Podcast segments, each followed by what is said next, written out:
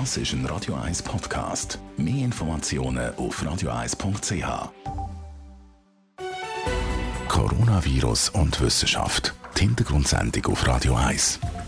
Der renommierte Wissenschaftsjournalist Beat Glocker, Gründer vom Internetportal higgs.ch und der Radio 1 Chefredaktor Jan von Dobbel erklären, was man zum neuen Coronavirus SARS-CoV-2 weiß und ordnet aktuelle Studien und Erkenntnisse ein.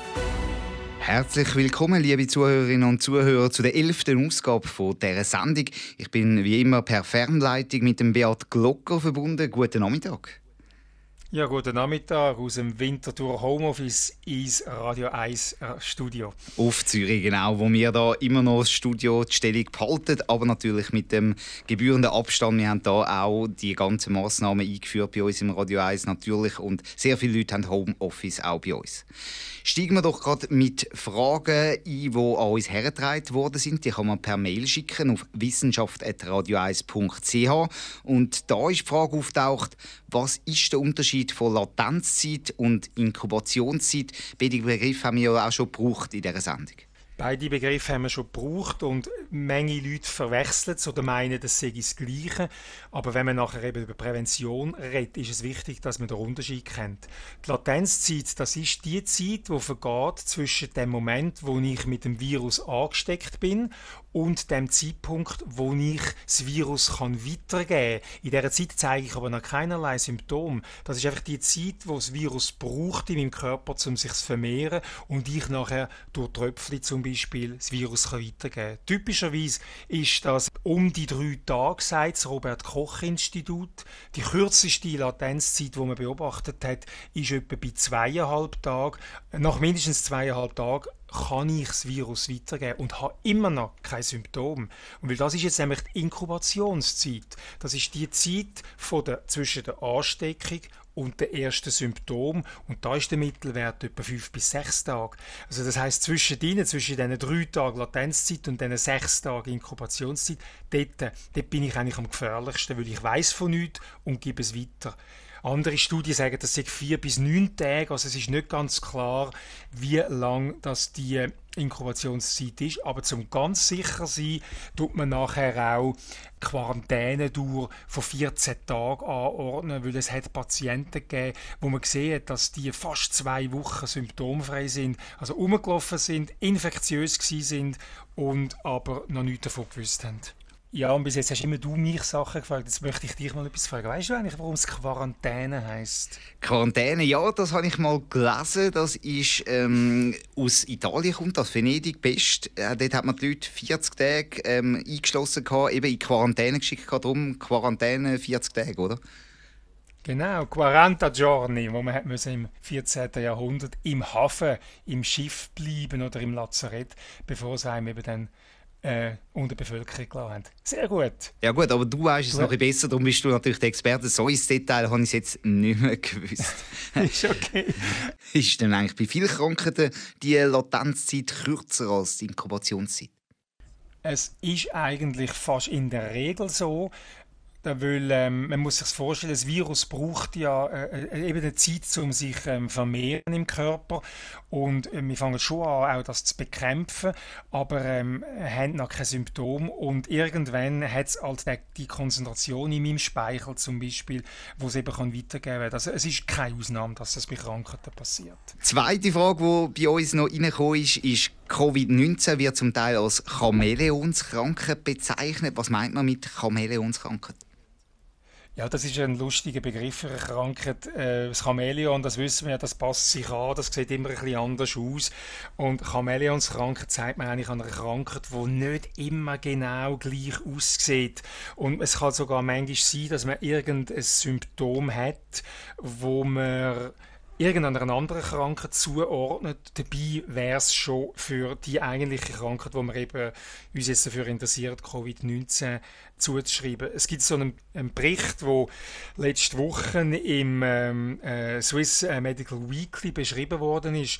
Das ist ein, ein, ein typischer Fall für Chamäleon. Ist ein 83-jähriger Patient, ist umgekehrt hat sich weh gemacht, ist in den Notfall gekommen, hat äh, kein Fieber gehabt, kein Husten, da will niemand an Covid-19 denken. Mhm. Dann haben sie zum die Rippen, die Rippen untersuchen, ob er sich allenfalls einen Rippenbruch geholt hat, haben sie in einen Computertomograph hineingesteckt und haben gesehen, ups, die Lunge zeigt schon deutliche Auffälligkeiten, die eigentlich typisch sind für Covid-19. Dann hat man einen Virustest gemacht und er ist positiv gewesen. Also so hat sich eigentlich Covid-19 äh, gar nicht gezeigt und eben wie ein Chamäleon in etwas anderem innen versteckt. Du hast jetzt gesagt, in dem Fall hat sich das Virus bereits schon in den Lungen verbreitet gehabt. Er hat nicht gehustet, hat kein Fieber gehabt. Also das ist wirklich äh, tarnt ist die Krankheit dort schon, schon manifest gewesen, wo man es dann eben nach dem CT gesehen hat. Da frage ich mich ein bisschen, es gibt ja so Messgeräte, wo man den Sauerstoffgehalt im Blut kann messen kann. Meine Mutter zum Beispiel hat auch so eins. Werden das sinnvoll, wenn man so eins jetzt gerade die hat? Die kostet nicht alle Welt, wenn man da regelmäßig ein bisschen würde den Sauerstoffgehalt im Blut messen Weil man hat ja schon mehrfach gehört, dass zum Teil bereits der Sauerstoffgehalt schon runtergeht, ohne dass man es eigentlich wirklich merkt. Ja, also ich kann jetzt nicht sagen, es ist nicht sinnvoll. Es ist keine Diagnosemethode.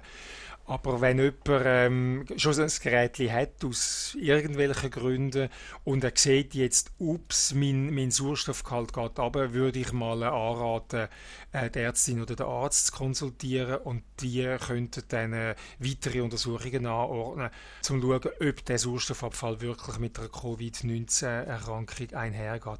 Aber dass jetzt alle Leute gehen, Geräte kaufen, äh, ich glaube, die Wahrscheinlichkeit, dass man mit dem etwas entdeckt, ist doch relativ gering. Aber wenn man es hat, warum nicht? Schaden kann es nicht. Wir haben gesagt, es gibt ganz viele Symptome, die dieser Krankheit zugeordnet werden wo, man, wo sich eben chameleonartig quasi zeigen. Das führt dazu, dass immer mehr Leute das Gefühl haben, dass sie schon infiziert sind mit SARS-CoV-2. Ich weiß, Selbstdiagnose ist natürlich schwierig. Trotzdem, es wird glaube schon immer klarer, was so die Hauptsymptome sind von Covid-19. Trockene Husten, Fieber, Kurzatmigkeit, das hört man immer wieder. Sind das wirklich die, wo man auch am ehesten findet und wo auf Covid-19 hindeuten? Absolut ist es so, Fieber tritt bei über 80% der Leute auf. Das heißt aber immer, dass über 15% überhaupt kein Fieber haben. Husten, und da ist jetzt wichtig, es ist ein trockener Husten, es ist nicht ein schleimiger Husten. Ein schleimiger Husten würde Männer ähm, auf eine Grippe hindeuten, auf eine Erkältung. Da haben etwa fast 70% der Leute haben den, den Husten. Also Fieber und Husten ist absolut das Hauptsymptom. Kurzatmigkeit tritt dann auch bei knapp 20% auf. Also ich würde sagen, Fieber, trockene Husten ist sicher die Hauptindizie. Aber es gibt auch noch andere ähm, Symptome, die sich jetzt immer mehr zeigen. Also Appetitlosigkeit ist etwas, Müdigkeit ist etwas, äh, dann Muskelschmerzen. Und die Muskelschmerzen tönen wieder äh, fast ein bisschen nach, nach Grippen, oder? Da fängt es sich dann an über, überschneiden. Kopfweh, äh, ist auch etwas, was es gibt. Und relativ neu hat man erkannt, dass gewisse Patienten auch Durchfall, Übelkeit und Erbrechen, also so Magen-Darm-Symptome haben, ist jetzt auch äh, Covid-19 zugeordnet. Und das ist alles auch sehr verschieden, oder? Also das typische Krankheitsbild gibt es eben, wenn ich jetzt wieder das Robert-Koch-Institut in Deutschland zitiere, da gibt es das typische Krankheitsbild nicht. Ist das auch etwas, wo häufiger der Fall ist, oder ist das etwas, wo jetzt bei dieser Krankheit speziell ist, dass, dass so viele verschiedene Symptome beim Teil der Patienten auftreten und bei anderen nicht und so weiter? Vielleicht ist es mehr so, dass die einen Patienten den einen oder anderen Symptom auch mehr, mehr Bedeutung zu, zuschreiben. Ähm, aber dass eine Krankheit nur genau ein Symptom hat, ja, das gibt es, aber es gibt viele Krankheiten, wo, wo, wo, wo äh, ein bisschen divers auftreten. Also ich würde jetzt nicht sagen, das ist typisch COVID, Covid-19. Du hast gesagt, Durchfall kann auch ein Symptom sein. Was ist da speziell da? Ja gut, der Durchfall ist nichts Spezielles, aber man hat gemerkt, dass jetzt am Anfang ein Symptom, wo man gar nicht so an Covid-19 zugeordnet hat, eben doch mit Covid-19 kann zusammenhängen. Ich habe eine Studie, äh, wieder eine chinesische Studie gefunden, die im Preprint jetzt erhältlich ist und die haben etwa bei einem Fünftel der Patienten nur Symptome im Verdauungstrakt gefunden. Und dann bei einem Drittel der Patienten sind Symptome im Verdauungstrakt und eben der Atemweg, also sprich Husten, sind kombiniert gewesen. Und sie haben festgestellt, dass Leute, die eben vor allem die Magen-Darm-Sachen zeigen, dass man die einfach später diagnostiziert, weil man denkt bei Magen-Darm gar nicht an, zuerst an Covid-19. Und ähm, sie haben aber auch festgestellt, dass die nicht nur später diagnostiziert werden, sondern dass es dort länger geht zwischen den ersten Symptomen und bis sie dann ähm, frei von Viren sind, also genesen sind. Also nicht auf die leichte Schulter nehmen, so Magen-Darm-Sachen. Und ähm, die chinesischen Autoren sagen, wenn jemand Kontakt hat mit einer infizierten Person und ein paar Tage später Durchfall überkommt, dann ist es ein dringender Hinweis, dass es eben eine Magen-Darm-typische Covid-19 kann sein und dann soll man unbedingt zum Arzt gehen. Was man auch äh, häufig auch können lesen ist die Geschmackslosigkeit, der Geschmacksverlust, dass man den Sinn verliert. Dass das könnte mit auf Covid-19 hindeuten. Wie könnte man das erklären? Das ist etwas, was tatsächlich viele Patienten sagen, aber auch kann in die Irre leiten, oder? Weil typischerweise ist bei einer Verkältung schmeckt mir das Essen auch nicht so gut. Oder? Das mhm. gibt es auch bei anderen Krankheiten. Hat man da Hinweise, wie dann der Geschmackssinn kann gestört werden durch, durch diese Krankheit? Ja, man hat Hinweise, ähm, wie ich vorher schon gesagt habe, dass Krankheiten, sogar eine normale Verkältung, kann meinen Geruchssinn beeinträchtigen, aber dann einfach, weil, weil die Nase verstopft ist zum Beispiel. Aber bei, bei Covid-19 oder beim äh, äh SARS-CoV-2-Virus hat man wirklich schon in den in gewissen Nervenzellen das Virus können nachweisen und es gibt eine Interpretation äh, von, der, von, der also von der Harvard University, dass das SARS-CoV-2 auch die Nervenzellen im, im hinteren Teil von der Nase anfällt und dort die chemische Überträ oder die Übertragung von der, von der Duftstoff als Gehirn irgendwie beeinträchtigt. Und interessant finde ich die Interpretation von dem Befund das könnte eben heim, jetzt tut das SARS-CoV-2 die Lunge befallen, ähm, die Schleimhäute von den Atemweg und plötzlich noch Nerv, wo ja, wo medizinisch oder, oder anatomisch, morphologisch völlig etwas anderes ist. Und das deutet auch darauf ein, dass es ein junges Virus ist, weil es gibt die meisten Viren haben so ihren Lieblingsort, wo sie eingreifen oder angreifen. Und zum Beispiel ganz ein typisches ist, ist der Gebärmutterhalskrebs. Das ist das HPV-Virus, wo im Körper so viele äh, schleimige Oberflächen oder, oder, oder Schleimhautoberflächen zur Auswahl hat. Aber es geht nur genau in Gebärmutterhals. Nicht in Gebärmutter, sondern in Gebärmutterhals. Und das deutet darauf ein, dass das Virus eben schon sehr, sehr spezialisiert ist und eben ein älteres oder ein ist, das schon lange mit dem Menschen zusammenlebt und das junge Virus SARS-CoV-2, das noch ein bisschen wahllos einfach zuschlägt, was es zuschlagen kann und so sein Lieblingsplätzchen, wenn man das jetzt so sagen sein Lieblingsplätzchen noch nicht gefunden hat. Ist Spekulation, aber ist eine plausible Interpretation. Wir haben ja über Viren so ganz generell schon mal geredet. Jetzt nimmt es mich aber doch noch Wunder, wenn so ein Virus quasi kann lernen über Zeit hinweg und sich seinen Lieblingsplatz, wie du gesagt hast, kann suchen. Wie, wie läuft das konkret ab? Es läuft eigentlich so ab, dass er sein Programm auch diesen, diesen Lieblingsplätzchen, wenn wir jetzt mal bei dem Wort bleiben, anpasst, so wie ein, ein, ein anderer Erreger sich langsam äh, immun macht gegen ein Medikament zum Beispiel, gegen, also jetzt Antibiotika, das wäre jetzt nicht bei den Viren, aber Bakterien werden mit der Zeit ähm, resistent gegen Antibiotika. Also jeder, jeder Organismus kann sich mit der Zeit über, die, über seine eigene Evolution dem, dem äh, äußeren Reiz anpassen. Und irgendwann vielleicht das SARS-CoV-2, wo dass es ihm am besten gelingt, reinzukommen, wo dass es sich schneller ähm, äh, replizieren kann und, und ähm, tut sein Programm spezifischer auf die Andockstellen in der Lungenzellen äh, oder jetzt auf eine andere Zelle. Oh, das bringt nichts, den, den Reichnerv zu infizieren, da bin ich viel zu langsam. Und äh, nachher tut mich der Mensch nicht, äh, äh, also der Stamm stirbt aus, der in, in den in der Nervenzellen vom, vom Reichorgan war. Und der andere Stamm, wo in den Epithelzellen von der Lunge war, der kann sich schneller replizieren, also überlebt der. Und so gibt es eine Evolution. Und Evolution tönt ja wahnsinnig langsam, aber bei Viren, die sich eben so schnell vermehren, geht die Evolution auch sehr viel schneller, also mit jeder Generation passiert das, oder? Und ähm, die können sich da anpassen tatsächlich. Also quasi natürliche Selektion, Survival of the Fittest, kann man sagen. Genau. Und der Fittest wird ja vielfach ver verwechselt mit dem, der der stärkste ist, oder? Das ist ein, ein, riesen, ein riesen Irrtum, wo die Leute haben, Survival of the Fittest. Das heißt nicht, der Fittest überlebt oder der Stärkste. Das heißt, der, der am besten an seinen Ort angepasst ist, oder? Mhm. Und das heißt eigentlich fit, fit für den Ort. Und der, der jetzt am besten auf den Menschen angepasst ist, an dieser Zelle, die er dann infiziert, der wird sich durchsetzen. Genau. Mhm. Man redet ja jetzt wahnsinnig viel über die Symptome. Wir haben jetzt hier auch aufgezählt, das Risiko, dass die Leute dann einfach genau auf ihren Körper hören und solche Symptome entdecken und eigentlich gar nicht infiziert sind, das Risiko ist relativ groß. Bei Covid-19 gibt es eine interessante Studie, die gerade am letzten Wochenende durchgeführt worden ist.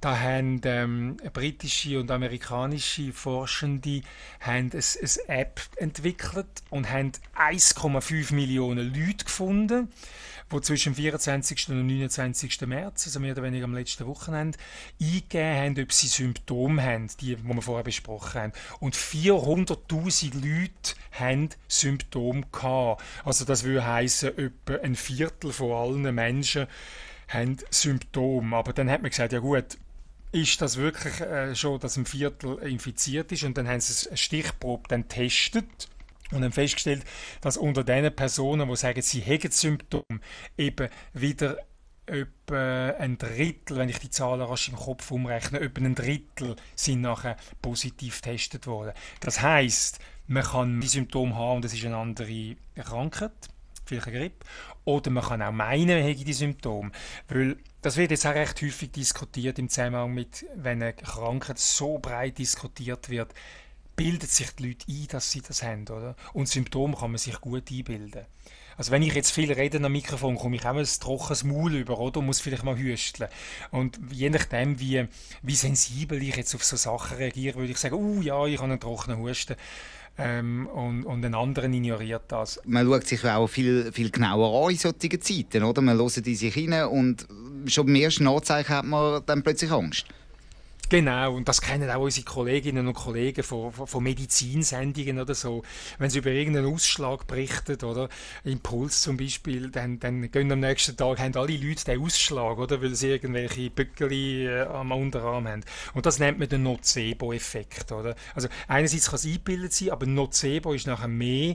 Nocebo heißt, die Leute haben wirklich die Symptome, aber einfach, weil sie so fest daran studieren oder einfach mit schlechten Gedanken sich eigentlich krank machen. Sie haben dann nicht das Covid-19 oder nicht den Ausschlag, sondern ihre schlechten Gedanken haben das gemacht. Und Nocebo ist eigentlich das Gegenteil von Placebo. Placebo kann man mit guten Gedanken sich ein bisschen selber heilen und nicht Nocebo heißt, dass man sich mit schlechten Gedanken wirklich Symptome andenkt und das ist, muss, man auch, muss man auch intervenieren, aber nicht medikamentös, sondern eben vielleicht mehr mit Beratung und Betreuung.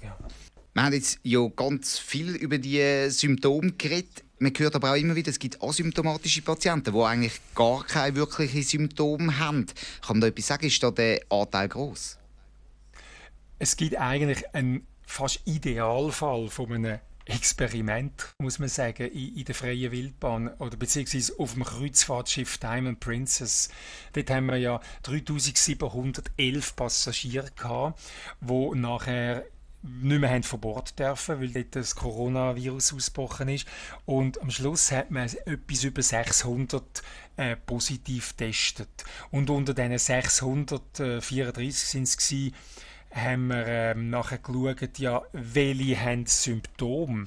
Und fast 18 Prozent haben null Symptome gehabt. Jetzt kann man sagen, mindestens auf dem Kreuzfahrtschiff ist 18 äh, Prozent, also fast ein Fünftel der Leute, haben gar nichts gehabt.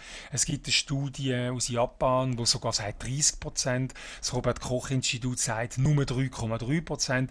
Also ist eine relativ breite Spanne zwischen 3 und 30 Prozent. Äh, und im Moment denke ich, ja, ja, das, das Diamond Princess ist eigentlich ein, ein sauberes Laborexperiment gewesen. Ich würde sagen, ja, etwa, etwa 18 Prozent, also ein knappe Fünftel der Leute Leute zeigen überhaupt keine Symptome. Sehr spannend. Danke vielmals für die Ausführungen, Beat Glocker. Wir sind schon fast am Ende dieser Sendung. Das Wochenende steht bevor. Es wird schönes Wetter. Trotzdem auch da unsere dringende Bitte natürlich. Menschenansammlungen vermeiden, Abstand halten, auch am schönen Wochenende. Das ist immer noch das Wichtigste, auch aktuell. Und du machst das auch nicht mehr. Absolut mache ich das, genau. Und jetzt haben wir ja gelernt, eben, was Latenzzeit und was Inkubationszeit ist und was symptomfrei ist, oder? Also, nach der Latenzzeit sind wir ansteckend, ob schon wir es nicht merken. Und selbst wenn wir schon ähm, so viel Virus in uns innen haben, dass wir eigentlich müssen krank sein müssen, etwa fast ein Fünftel der Menschen ist nicht krank, könnt es weitergeben. Darum, auch wenn ihr euch fit fühlt, schützt die anderen, hebt Abstand und bleibt gesund. Wunderbar. Dann wünsche ich dir doch ein ganz schönes Wochenende und wir hören uns am Montag wieder. Ciao, Beat. Ciao, Jan. Diese Sendung gibt es also wieder am Montag. Bereits am Sonntag gibt es die nächste Ausgabe vom Talk Radio mit dem Roger Schawinski. Am Sonntag von 10 bis 12 hier auf Radio 1. Ich wünsche ein ganz schönes Wochenende. Coronavirus und Wissenschaft.